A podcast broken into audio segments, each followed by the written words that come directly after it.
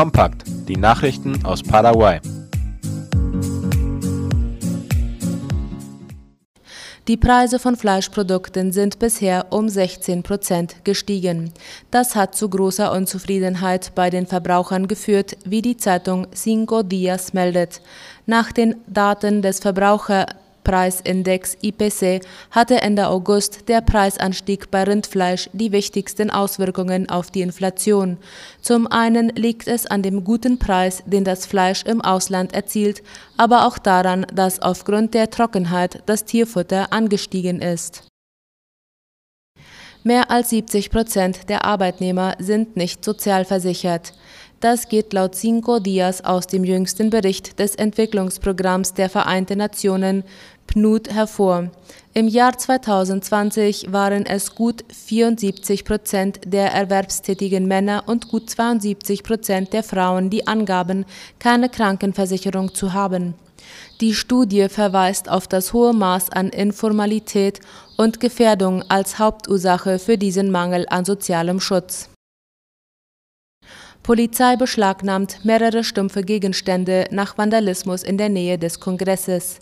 Kommissar Ever Molinas sagte heute laut La Nación, dass die Vorfälle in der Nähe des Nationalkongresses begonnen hätten, weil die Demonstranten den Sicherheitszaun nicht respektiert hätten.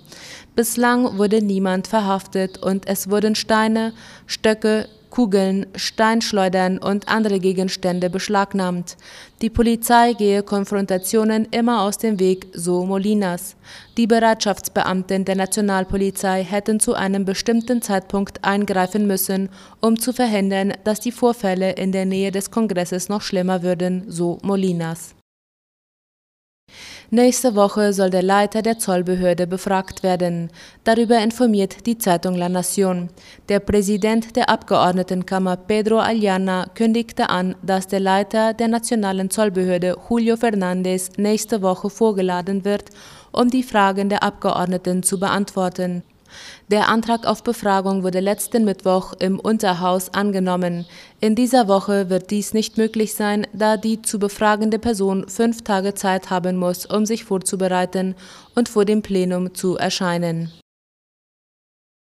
Der Stadtrat von Asunción lehnt die Gehaltserhöhung für die Beamten der Stadtverwaltung ab.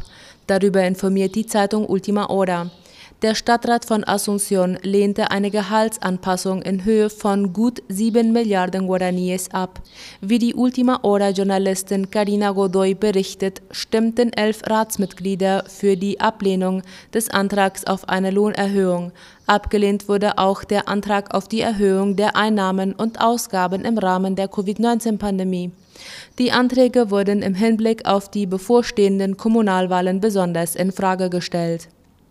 Das Finanzministerium bleibt auf einer Sparstrategie und einer gezielten Mittelverwendung im Staatshaushalt für 2020 bestehen. Darüber schreibt die Tageszeitung AVC Color. Das Finanzministerium hat heute einen Bericht veröffentlicht, in dem es die Idee der Sparsamkeit bei den öffentlichen Ausgaben und den gezielten Einsatz der Mittel hervorhebt.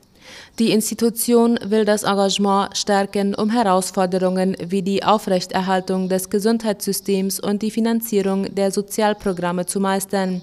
Der Bericht wurde zu einem sehr spezifischen Zeitpunkt veröffentlicht.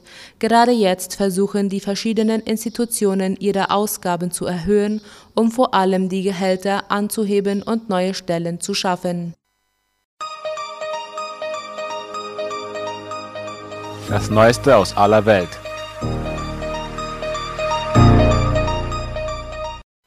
Putin hat Erdogan zu Gesprächen empfangen. Russlands Präsident Wladimir Putin und der türkische Staatschef Recep Tayyip Erdogan haben bei einem Treffen in der südrussischen Stadt Sochi die Zusammenarbeit ihrer Länder gelobt. Darüber schreibt der ORF. Putin verwies zum Auftakt des rund dreistündigen Gesprächs heute unter anderem auf die Pipeline Turkish Stream, durch die das Gas von Russland in die Türkei gepumpt wird. Für den Kreml-Chef war es der erste Termin gewesen, den er persönlich wahrnahm, nachdem er sich von mehr als zwei Wochen wegen Covid-19-Fällen in seinem Umfeld in Selbstisolation begeben hatte. Für Oktober ist ein außerordentlicher G20-Gipfel zu Afghanistan geplant. Am 12. Oktober wird ein außerordentlicher G20-Gipfel zu Afghanistan stattfinden. Das kündigte Italiens Ministerpräsident Mario Draghi heute in Rom dem ORF zufolge an. Italien hat derzeit den G20-Vorsitz inne. Der Gipfel sei notwendig, um eine humanitäre Katastrophe in dem asiatischen Land abzuwenden, sagte Draghi. Italien hat bisher etwa 5000 afghanische Flüchtlinge aufgenommen. Wie Draghi bei einer Pressekonferenz sagte, müsse Europa viel mehr für Verteidigung ausgeben. Das sei angesichts der jüngsten internationalen Ereignisse eine Notwendigkeit. Draghi sprach auch das Thema der europäischen Finanzpolitik an. Die aktuell laufende Überprüfung der Haushaltsregeln der Europäischen Union werde mit ziemlicher Sicherheit zu einigen Änderungen führen, sagte er. Litauen und Lettland bauen Zäune an Grenzen zu Belarus. Litauen hat an seiner Grenze zu Belarus mit dem Bau eines Zauns begonnen, der illegal einreisende Migranten abhalten soll. Darüber berichtet die Zeit. Eine Baufirma habe in einem Abschnitt nahe eines Kurortes in der Nähe des Dreiländerecks zu Belarus und Polen angefangen, Stacheldrahtrollen auszurollen, teilte die litauische Regierung mit.